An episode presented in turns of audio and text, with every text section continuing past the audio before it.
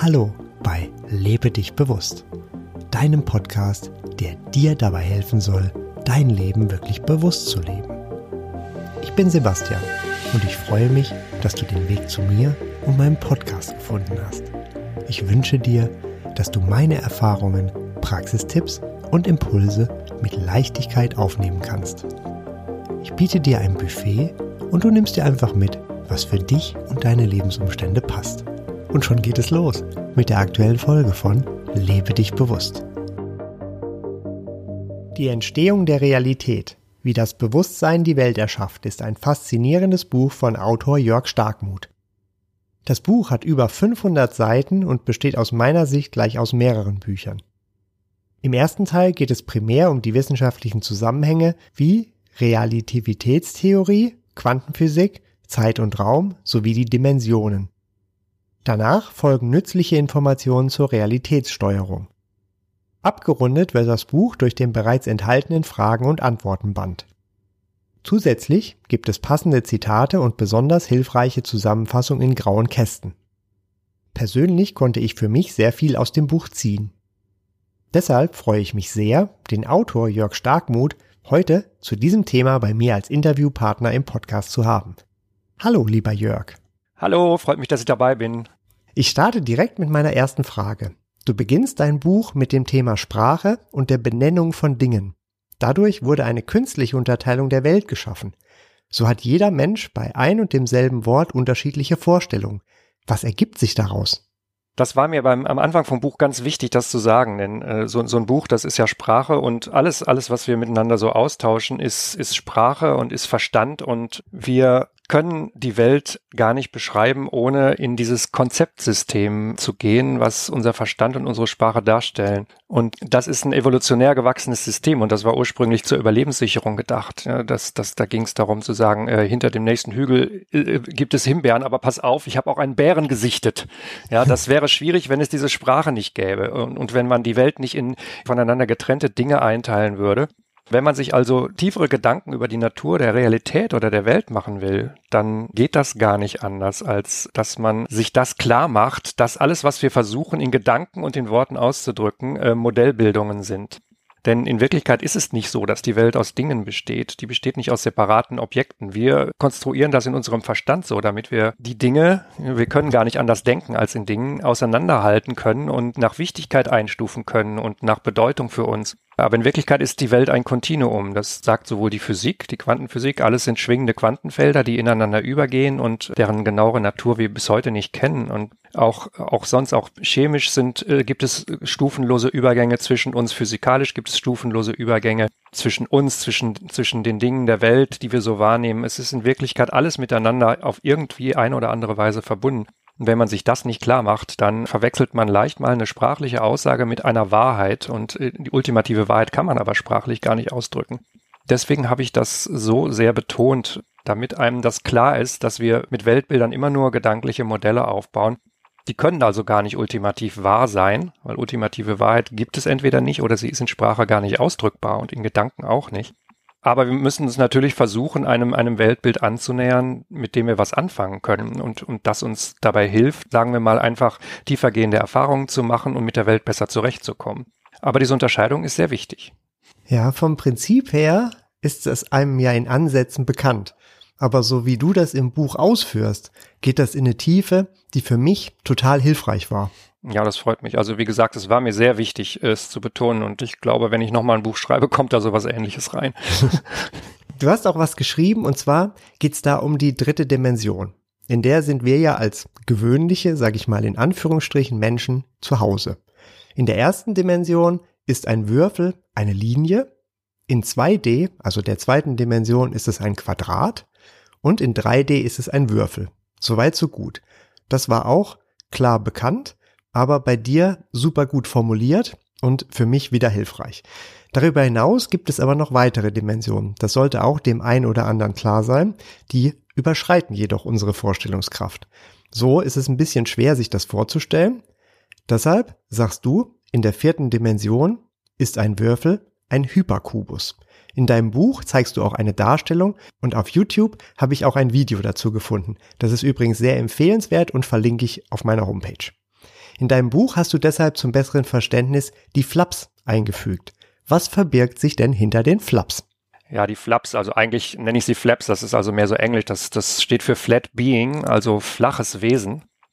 Das ist an sich auch nicht ursprünglich nicht meine Idee. Es gab schon mal irgendetwas, das nannte sich Flachwelt. Da hat jemand sowas ähnliches erfunden, aber da war das ein bisschen abstrakter mit geometrischen Formen oder sowas, die in so einer Fläche liegen und irgendwie lebendig sind. Ich habe gedacht, ich mache das mal ein bisschen, bisschen lebendiger und habe wirklich so Figuren erfunden, die in einer zweidimensionalen Fläche leben die aber auch wirklich Augen haben und auch einen Magen und Füße oder so mehr so Tentakel Menschlich sehen die nicht aus, könnten sie auch gar nicht, weil sie, wie gesagt, in der Fläche leben. Das heißt, äh, man könnte sie problemlos auf eine Postkarte drucken. Es gibt übrigens auch eine Postkarte davon. Und äh, in, im Buch sind auch diverse Abbildungen davon.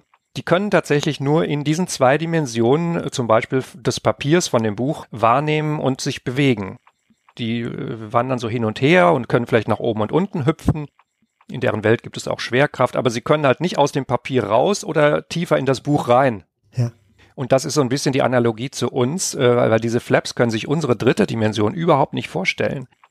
Gibt ein schönes Beispiel, das ich auch im Buch genannt habe.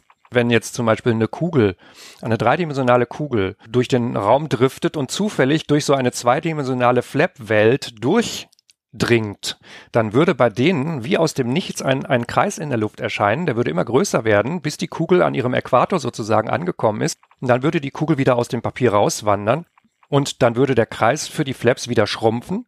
Sie würden den Kreis natürlich nur von der Kante sehen, ne? aber äh, das, das würde wieder schrumpfen und uns würde dann verschwinden. Und dann würden die sagen, was war das denn gerade bitte? Das ist ja spooky, das kam aus dem Nichts und ist wieder verschwunden und dann würden die wahrscheinlich äh, Bücher über Metaphysik äh, zur Rate ziehen und sich fragen, was das jetzt war und dann würden sie esoterische Kulte bilden, um das zu erklären und so weiter und so weiter. Und für uns wäre das was völlig Normales. Das ist äh, also so ein bisschen so eine kleine Metapher, die ich auch in unterschiedlicher Weise noch im, im Buch äh, weiter ausführe, um klarzumachen, dass höhere Dimensionen Phänomene ermöglichen und auch Wahrnehmungen ermöglichen, die für uns überhaupt nicht vorstellbar sind, aber die eigentlich aus dieser Sicht völlig normal wären. Bei so einem Flap kann man zum Beispiel als Mensch, der in das Buch reinschaut, den Mageninhalt sehen.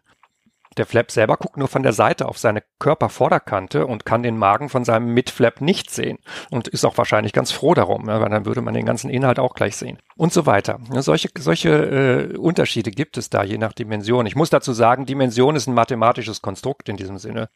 Unser dreidimensionaler Raum, wir stellen den mathematisch so dar mit drei Dimensionen, weil, weil man damit jeden Punkt im Raum ansteuern kann. Aber in Wirklichkeit, ähm, wir müssen uns auch wie bei der Sprache auch klar machen, auch Mathematik ist eine Abstraktion. Man kann zum Beispiel genauso gut Farben in einem Raum darstellen. Farbräume werden in, in der Drucktechnik standardmäßig benutzt und auch in in der, in der digitalen Bildverarbeitung. Da gibt es den Farbraum Rot, Grün und Blau. Das sind drei Dimensionen. Jede Farbe kann man in Rot, Grün und Blau Anteil aufteilen und irgendwo anordnen. Dann hat man die in einer Farbe. Das ist ziemlich abstrakt, aber man kann es sich dann besser vorstellen und unsere eigenen Wahrnehmung von Raum ist eigentlich genauso abstrakt.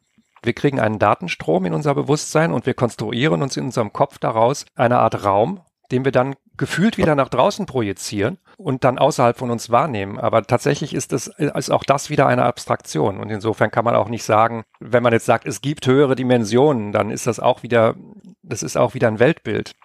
In der Stringtheorie zum Beispiel gibt es, glaube ich, elf oder zwölf Dimensionen. Die braucht man einfach, um alle Eigenschaften dieser Welt, die da abstrakt formuliert wird, unterzubringen.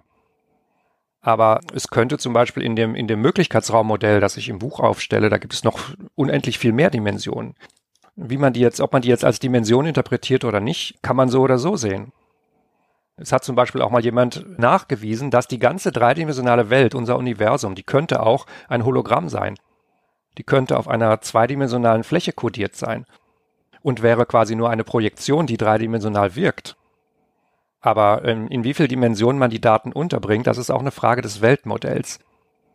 Das ist alles sehr spannend, wenn man sich da nähere Gedanken drüber macht. Wenn man sich Gedanken macht, dann ist man auf jeden Fall bei deinem Buch richtig. Und ich merke, dass der Podcast auch sehr nützlich ist, weil ich jetzt gelernt habe, dass es Flaps heißt statt Flaps. ja, unheimlich wichtig. Du hast gerade das angesprochen, ich meine Multiversum, der Raum der unbegrenzten Möglichkeiten.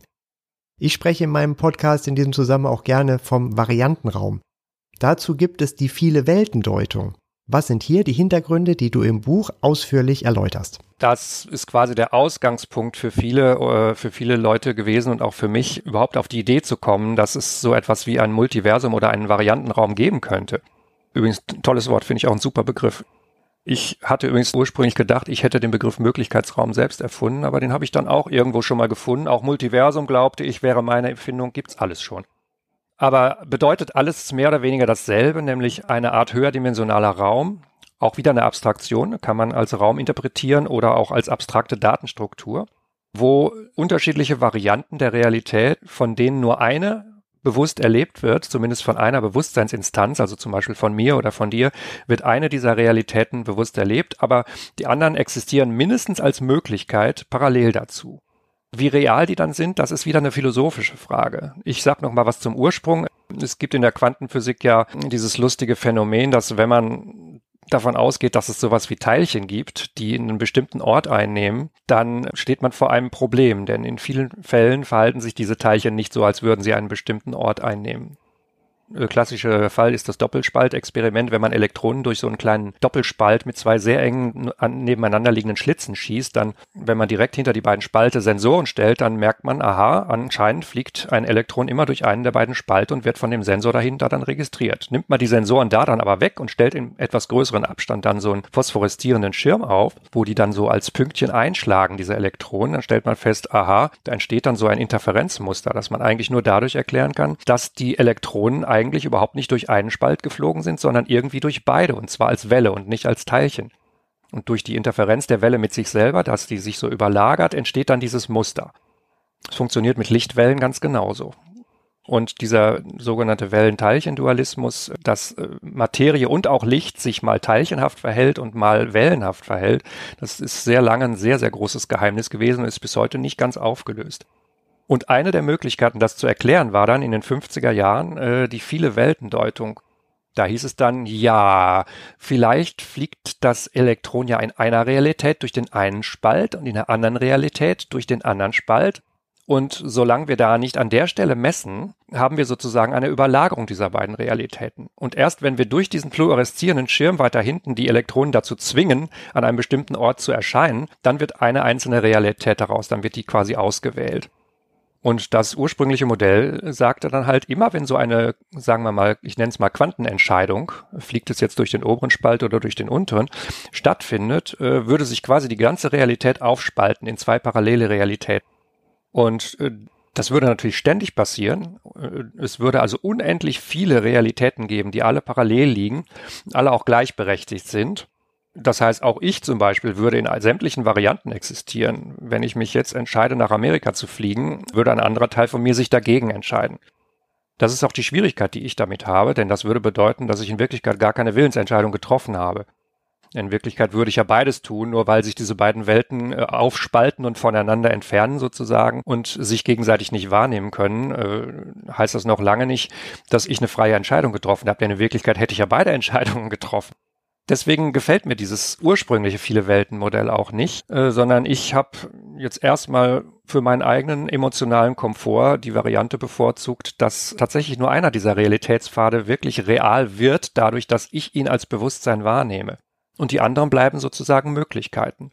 Das heißt, dieser ganze Variantenraum ist aus meiner Sicht ein Möglichkeitsraum, äh, mit potenziellen Realitäten darin. Und ich bin sozusagen kein Körper, kein Mensch in dem Sinne, sondern ich bin ein Bewusstsein, ein, ein Fokuspunkt eines Bewusstseins, der durch diesen Möglichkeitsraum sozusagen durchwandert und in jedem Moment bewusste oder unbewusste Entscheidungen trifft, wodurch so eine Art Lebenspfad entsteht, der mich durch diesen äh, Möglichkeitsraum durchführt. Und äh, je nachdem, wie ich mich da selbst fokussiere und wie ich mich steuere, erlebe ich halt die eine oder die andere Realität. Und das ist im Grunde das Hauptthema von dem Buch. Das ist absolut faszinierend. Es gibt ja noch ein paar andere Bücher, die in die gleiche Richtung gehen. Ich beschäftige mich da in meinem Podcast auch sehr, sehr gerne mit in letzter Zeit und nutze das auch tatsächlich in meinem Alltag und wende das an. Und da ist ein Punkt auch spannend, der da für mich auch noch ein bisschen mit reinfließt, nämlich fast alles außer Information, das habe ich auch bei dir gelernt, ist Energie. Siehst du einen Zusammenhang zwischen der individuellen Schwingung und der Wahl der Varianten? Kann es sein, dass ich nur die Varianten wählen kann, die auch auf meiner Schwingung liegen. Ja, das würde ich erstmal auf jeden Fall bejahen. Die Frage ist natürlich, was ist eigentlich Schwingung? Ne? In, in äh, spirituellen Kreisen wird das ja sehr gerne benutzt, dieser Begriff. Ich persönlich glaube auch, das ist jetzt aber wirklich eher ein Glaube, dass es, dass es was mit tatsächlicher Schwingung zu tun hat. Mhm. Dass es also hier wirklich auch wieder wahrscheinlich um Quantenfelder geht, die ja eine, eine tatsächlich Frequenzen haben. Aber der genaue Zusammenhang zwischen einer tatsächlich messbaren oder beschreibbaren Frequenz, also einer, einer realen Schwingung, die man irgendwie auch physikalisch beschreiben könnte, und dem, was du jetzt angesprochen hast, ist derzeit nicht beweisbar. Aber das, was mit Schwingung gemeint ist, also normalerweise sagt man ja, eine niedrigere Schwingung ist zum Beispiel Angst und Liebe ist mhm. eine sehr hohe Schwingung. Genau. Also wenn du das meinst mit Schwingung, dann definitiv hat das äh, die entscheidende Auswirkung darauf, welche Realität du erlebst da muss man natürlich beachten, wir sind ja ein Kollektiv und wir sind, äh, wir sind keine getrennten Bewusstseinsinstanten, sondern wir, wir sind teilweise, Teil insgesamt auch Aspekte eines Gruppenwesens und eines, eines Kollektivs, das wiederum dem gleichen Prinzip unterliegt. Das heißt, wenn die Menschheit insgesamt oder auch eine bestimmte Gruppe oder eine bestimmte Nationalität oder ein Liebespaar oder wer auch immer irgendwie interagiert, dann bewegen die sich auch so zusammen durch den Möglichkeitenraum und können sich nicht beliebig voneinander entfernen, weil dann würden, würden ihre Realitäten auseinanderdriften. Mhm. Und das äh, passiert vielleicht bei jemand, der eine, eine, eine Geistesstörung hat, aber normalerweise passiert das nicht. Das heißt, wir sind nicht beliebig frei in dieser Bewegung. Und wir sind ja auch von unserer Schwingung her mit unserem Umfeld gekoppelt. Das ist ja zum Beispiel auch eine Erfahrung, die oft gemacht wird. Wenn du, wenn du dich von deinem Umfeld weitestgehend abkoppelst und in die Meditation gehst und deine Schwingung total erhöhst und dadurch auch deine Persönlichkeit über die Zeit hinweg veränderst oder auch durch Therapie oder andere Maßnahmen, dann verändert sich auch dein Umfeld. Hm. Ja, und da haben wir dann, dann, dann schon den Fall, dass äh, etwas, was von der Schwingung her überhaupt nicht zusammenpasst, das wird sich automatisch voneinander wegentwickeln. Das heißt, du wirst andere Menschen treffen, du wirst in andere Umstände geraten, es werden andere Zufälle passieren, das ist auch noch so ein Thema. Ein Zufall in dem Sinne gibt es entweder nicht oder er hat eine ganz andere Erklärung. Es gibt bisher überhaupt keine Erklärung dafür. Also ähm, ich komme hier gerade von Hölzchen auf Stöckchen, aber du weißt, was ich meine. Ja, absolut. Definitiv hat die Schwingung was damit zu tun, äh, wo wir landen in diesem Möglichkeitsraum. Äh, das ist übrigens, das muss ich jetzt doch noch dazu sagen, äh, das spricht auch wieder sehr dafür, dass es wirklich eine Schwingung sein könnte, denn das Ganze ist ja ein Resonanzprinzip. Und Resonanz ist ja eigentlich genau das, dass du eine, eine Schwingung aussendest, eine Schallwelle zum Beispiel, und etwas anderes resoniert damit. Etwas anderes, das, das, das quasi die gleiche inhärente Schwingungsfrequenz besitzt, fängt dann an mitzuschwingen, so wie wenn du in der Dusche singst und bei einem bestimmten Ton wird es plötzlich total laut, weil der genau zwischen die Wände von deiner Dusche passt oder dein Armaturenbrett, das bei einer bestimmten Motordrehzahl plötzlich anfängt zu vibrieren. Das sind alles so Resonanzphänomene und ich bin intuitiv ziemlich sicher, dass das, was du äh, erwähnt hast, dass das genau damit zu tun hat. Im Buch sprichst du auch in dem Kontext von der Widerspruchsfreiheit bei der Wahl meiner Realität. Du hast ja auch gerade gesagt, wenn ich mit anderen Menschen zu tun habe und ich treffe da meine Wahl oder ja, es, äh, ich bin auf einer Schwingung oder ich ändere meine Schwingung, dann müssen entweder die Menschen da mitziehen oder sie werden sich aus meinem Leben verabschieden. Und das muss ja auch dann letztlich für alle anderen Menschen gelten, mit denen ich zu tun habe. Wie findet denn diese Synchronisierung statt? Hast du da eine Idee? Ja, manche fragen sich dann, ist da so ein ständiger Funkkontakt zwischen uns und so und irgendwie das, das ist ein bisschen zu einfach gedacht, glaube ich, weil die eigentliche Illusion, das, das wird jetzt auch jeder, der spirituell einigermaßen bewandert ist, äh, sofort bestätigen. Die eigentliche Illusion ist ja, dass wir getrennte Individuen sind. Mhm. Sind wir gar nicht. Wir empfinden uns so, weil wir Filter um unser Bewusstsein gelegt haben das sogenannte Ich oder auch Ego diese, diese Illusion, dass ich ein, ein, ein separates Wesen bin, äh, die ist ja wichtig, um diese irdische Erfahrung hier machen zu können, in, in, in dieser einzigartigen Form. Aber das ist eigentlich nicht die tiefere Wahrheit, sondern wir sind wirklich äh, ein Kollektivwesen, das wiederum auch mit allem anderen verbunden ist. Das ist quasi wie ein, ein Ozean, in, in dem, aus dem so einzelne Inseln rausschauen. Es ist in Wirklichkeit alles verbunden, aber die Inseln, die über die Wasseroberfläche schauen, sehen erstmal wie einzelne Individuen aus. Und über diese Verbindung hinweg passiert ein permanenter Austausch von Informationen. Wiederum, wer spirituell sich ein bisschen besser auskennt, kennt vielleicht auch die Idee, dass wir auf anderen Ebenen parallel existieren und dass wir ein höheres Selbst haben, das viel, viel mehr Weisheit und, und Wissen und Informationen in sich trägt als, als unser individuelles Selbst. Und da ist es durchaus möglich, dass unsere höheren Selbste sozusagen, die immer noch auf das Individuum bezogen sind, sich aber untereinander die ganze Zeit austauschen und sich auch arrangieren. Und äh, wenn man vielleicht auch eine bestimmte Erfahrung machen möchte, ich bin auch ein, ein Vertreter der Reinkarnationstheorie, auf jeden Fall, das passt sonst alles nicht zusammen wenn wir eine bestimmte Erfahrung im Leben machen wollen, dann wird das möglicherweise tatsächlich schon vorher äh, vorarrangiert, durch Auswahl der passenden Eltern zum Beispiel. Da gibt's auch sehr interessante Informationen, da könnte man jetzt noch stundenlang drüber reden. Ich bin gerade bei einem sehr interessanten Buch dran, das wahrscheinlich in meinem Verlag auch erscheinen wird. Das lektoriere ich gerade und werde es dann wohl auch übersetzen ins Deutsche und rausbringen. Da geht es um vorgeburtliche Erinnerungen. Wo kommen wir eigentlich her? Also da ist ein, ein gigantisches Bewusstseinsnetzwerk am Werk, von dem wir uns oberflächlich abgekoppelt haben, aber im Hintergrund passiert da ganz viel und das ist weitaus mehr als sowas wie eine telepathische Funkverbindung, also so eine einzelne Funkstrecke, sondern das ist wirklich ein hochkomplexes Netzwerk. Und diese ganze Trennung, die wir, die wir erleben, äh, ist wirklich sehr, sehr oberflächlich. Zum Thema Bewusstseinsnetzwerk, das nennst du ja in deinem Buch auch Hypernet. Ich hoffe, ich habe es jetzt richtig ausgesprochen. ja. Das kann man auch Informationsfeld nennen. Hierin ist alles enthalten, was es an Informationen gab, gibt und geben wird. Wie kann ich denn besseren Zugang dazu bekommen? Du hast den Zugang. Sonst würdest du gar nicht existieren. Du, du, du bist quasi dieses, dieses Netz oder dieses äh, Feld und hast es mal vorübergehend vergessen, um als Sebastian äh, ein paar lustige Erlebnisse zu haben. Sage ich mal so. Ähm, das ist zumindest meine Sicht der Dinge. Also der Zugang ist da. Was du mit Zugang meinst, ist wahrscheinlich, wie kriege ich einen bewussteren Zugang dazu und, und äh, wie kann ich das Ganze auch gezielt in meinem Sinne ausnutzen. Genau. Und da, da sind wir dann wieder bei der Schwingung.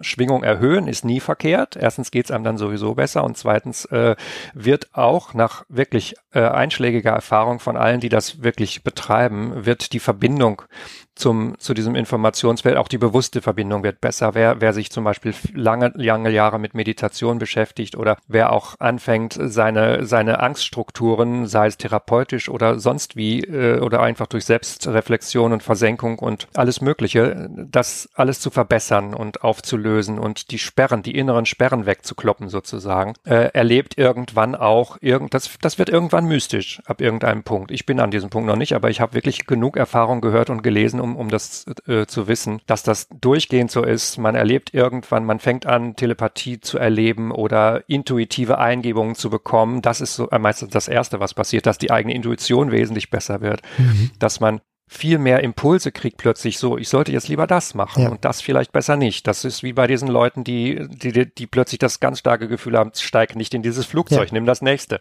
Und dann weiß man, was passiert, ne? Ja, absolut. Ähm, ja, und, und solche Dinge. Also das, das hat wieder mit, mit der Schwingung zu tun und die wird einfach umso höher, je mehr man sich von, von Angststrukturen befreit.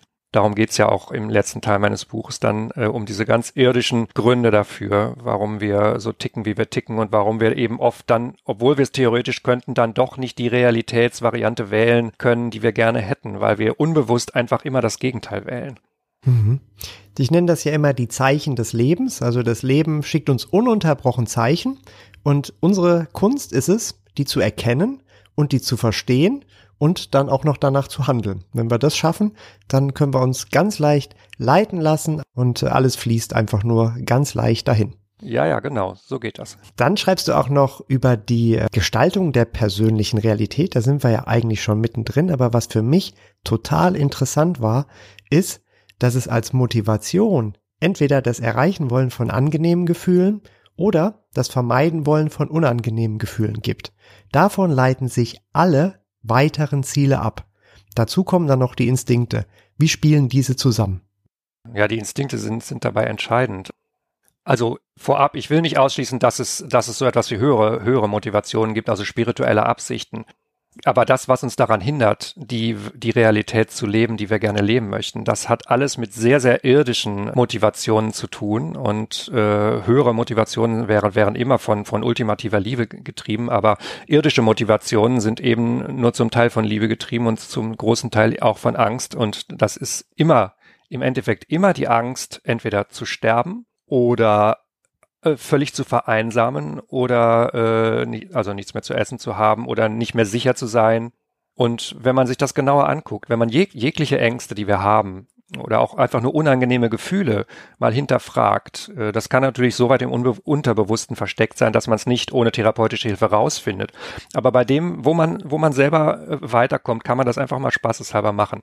Du wirst feststellen, es kommt immer dasselbe raus, Nämlich immer eine von wenigen Grundmotivationen. Entweder ja, wie gesagt, du hast Angst, du hast Angst zu sterben. Äh, das ist eher der seltene Fall. Angst vor Einsamkeit ist ein sehr, sehr häufiger Fall in unserer Gesellschaft. Ist relativ unrealistisch für die meisten, denn völlig vereinsamen tut kaum jemand. Aber der Ursprung dahinter ist der Instinkt, der sagt, wenn du völlig alleine bist, dann bist du tot dann, dann wirst du entweder verhungern oder vom nächsten Säbelzahntiger gefressen. Denn diese Instinkte sind leider in einer Zeit entstanden, wo wir überhaupt keine schützende Zivilisation um uns herum hatten. Und diese Instinkte sind unverändert immer noch wirksam in unseren Gehirnen und versuchen nach wie vor fleißig, weil die können überhaupt nicht rational reflektieren, die versuchen fleißig unser Überleben zu sichern. Und wenn dann unser Großhirn, das erst evolutionär gesehen viel später entstanden ist, so vor 200.000 Jahren in der heutigen Form etwa, glaube ich, wenn das dann uns rationale äh, Geschichten erzählt und daraus Schlüsse zieht, dann werden diese Schlüsse von den Instinkten nach wie vor bewertet. Klassisches Beispiel, dein, dein Chef guckt dich an mit einem stinkesauren Gesicht und du hast das Gefühl, oh scheiße, der schmeißt mich morgen raus, weil ich irgendwie mal wieder Bockmist gebaut habe.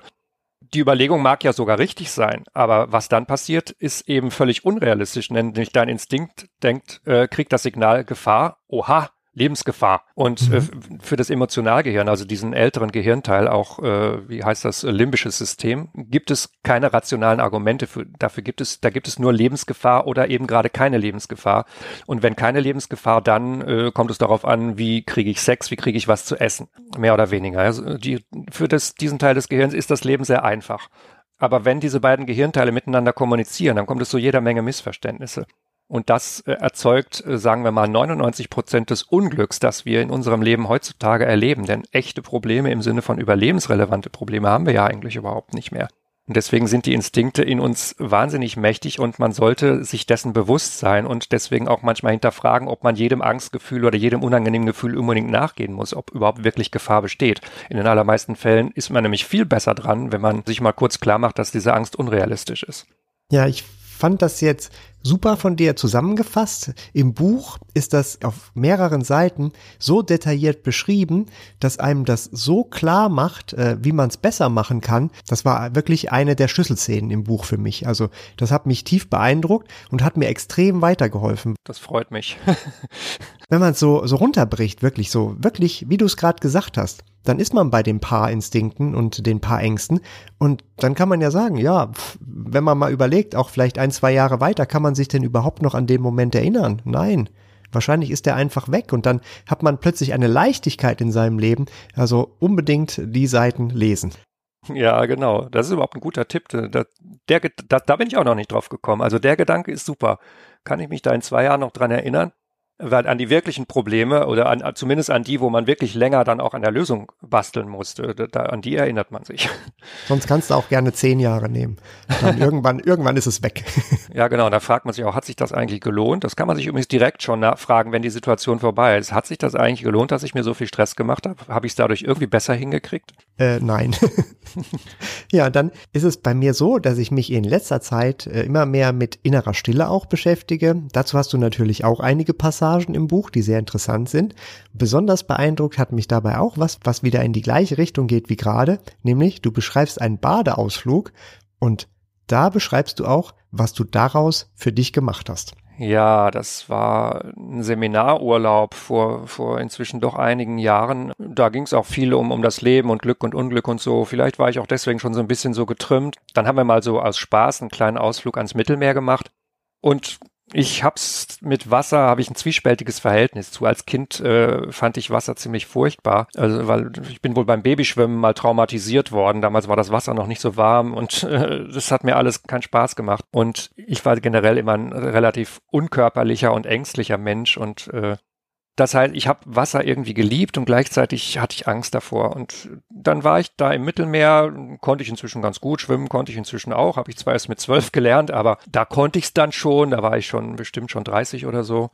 Aber da waren ziemliche Wellen und das Meer löst in mir riesigen Respekt aus, vor allem wenn es Wellen gibt. Und äh, ich hasse es, unter Wasser zu kommen bis heute. Und äh, das sind so Urängste. Ne? Da, da spielen auch Instinkte wieder mit und zusammen mit Prägungen, Konditionierungen, wie ich halt gerade angedeutet habe. Aber da ist tatsächlich irgendwas Seltsames passiert. Wahrscheinlich aufgrund der Gespräche, die ich vorher mit den anderen hatte bei diesen Seminaren. Und es war dann so, dass ich plötzlich den Gedanken hatte, genau, das, es war nämlich die, so ein Gedanke in diesen Seminaren gewesen, dass wir ja im Grunde alle miteinander verbunden sind, hatten wir ja vorhin, dass alles eins ist, da hatte ich plötzlich den Gedanken, Moment mal, wenn ich das Meer bin, dann brauche ich doch keine Angst davor zu haben. Und dieser Gedanke war irgendwie einerseits so absurd und andererseits auch so einleuchtend. Äh, der muss irgendwie meinen Verstand zum Absturz gebracht haben. Und wenn der Verstand, unser Intellekt, unser logisches Denken, wenn das aussetzt, dann passiert was Interessantes. Und das habe ich da zum ersten Mal so richtig bewusst erlebt, nämlich so eine Gedankenstille. Und dann war plötzlich die ganze Umgebung äh, vollkommen klar vorhanden. Ja, ich habe diese Geräusche vom, vom Meer plötzlich ganz klar und ganz nah gehört. Auch alle anderen Geräusche, aber alles ohne es zu interpretieren.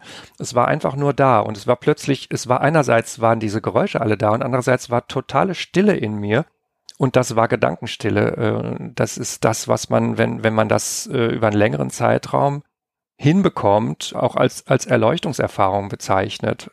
Und was eigentlich als, als das Ziel jeglicher Meditation ist, wenn man bei Meditation überhaupt von Ziel sprechen kann, aber im, im Prinzip ist es das. Äh, man möchte diesen, diese innere Stille haben und die ist auch eine, eine super Voraussetzung zur, zur Persönlichkeitsveränderung oder einfach auch nur zur Erholung. Aber in dem Moment war mir klar, ach, das ist das. Ja, und in dem Moment war der Verstand natürlich wieder da. Er hat gesagt, ach, das ist das, was die immer meinen, die davon sprechen. Leider war es in dem Moment dann vorbei, aber äh, trotzdem habe ich das als sehr beglückend. Das waren wirklich nur Sekunden. Ich lass es, lass es vielleicht fünf oder zehn Sekunden gewesen sein. Aber seitdem weiß ich, was damit gemeint ist und, und, und wie sich das anfühlt, zumindest anfühlen kann. Das kann wahrscheinlich noch viel intensiver werden, wenn man sich komplett vom Denken und auch von der äußeren Sinneswahrnehmung entkoppelt, dann, dann können sehr fantastische Dinge passieren. Dann, das reicht bis zu außerkörperlichen Erfahrungen, Visionen, anderen Dimensionen, die man bereist. Hochspannendes Thema, mit dem ich mich zurzeit sehr viel beschäftige übrigens und wo ich auch mehrere Bücher zu dem Thema veröffentlicht habe, nicht von mir, sondern von anderen Autoren. Das, das ist eine Riesendimension, die sich da eröffnet. Und das war für mich quasi der erste kleine Einblick da rein. Und es ist bis heute auch einer der ganz wenigen geblieben, weil man braucht Disziplin dafür, Selbstdisziplin und Entspannung, alles schwierige Dinge, wenn man im Alltag feststeckt. Aber ich habe diesen Einblick gewonnen und da bin ich bis heute dankbar dafür. Eine sehr interessante und sehr tiefgründige Erfahrung, die du da beschreibst. Der Anlass, gut, der könnte besser sein, aber ich glaube, die Erfahrung war es auf jeden Fall wert. Zum Thema außerkörperliche Erfahrungen gibt es in deinem Verlag ja auch ein Buch von Jürgen Ziewe. Wie heißt das nochmal? Der multidimensionale Mann. Ja, genau. Ja, genau. Der, das ist jetzt ganz neu rausgekommen. Wirklich ein super Buch. Also äh, das ist auch äh, verkauft sich auch sehr gut, muss ich sagen. Ich will hier keine Werbung machen, aber äh, das ist sehr unterschiedlich, wie beliebt diese Bücher sind. Und das ist wirklich sehr beliebt, weil es hochspannend einfach zu lesen ist, wo jemand seine inneren Reisen wirklich im Detail beschreibt und auch analysiert quasi mit einer Rationalität, die selten ist bei diesen Menschen, die solche Erfahrungen machen. Das, das hat mich persönlich sehr angesprochen, weil ich ja auch sehr rational an diese Dinge drangehe. Lieber Jörg, dann danke ich dir. Wir haben einen wirklich aus meiner Sicht super interessantes Interview äh, geführt, bei dem ich auch wieder nochmal ein bisschen die Themen aus deinem Buch auffrischen konnte, was immer sehr zu empfehlen ist. Auf jeden Fall ist auch zu empfehlen, dein Buch öfter zu lesen, weil man dann immer wieder noch neue Sachen entdeckt. Da sind auch immer diese super praktischen grauen Kästen drin, wo du alles nochmal zusammenfasst. Ich habe mir dann alles wieder bunt angemalt und gehe dann immer fleißig durch und guck mal, was ich wieder Neues entdecken kann. Also nochmal Ganz, ganz herzlichen Dank, Jörg, dass du dir heute die Zeit genommen hast, auch dein Wissen nochmal per Podcast den Hörern zugänglich zu machen. Und ich hoffe, dass ich noch weiter viel von dir lesen darf und bedanke mich nochmal für das Interview. Ja, alles klar. Ich danke, dass ich dabei sein durfte. Hat mich sehr gefreut. Danke. Tschüss, Jörg. Bis dann. Tschüss. Das war es also für heute. Mehr Informationen über den Podcast findest du auf meiner Website lebedichbewusst.de. Alles zusammengeschrieben. Bis zum nächsten Mal wünsche ich dir eine wunderbare Zeit und sage Tschüss, dein Sebastian.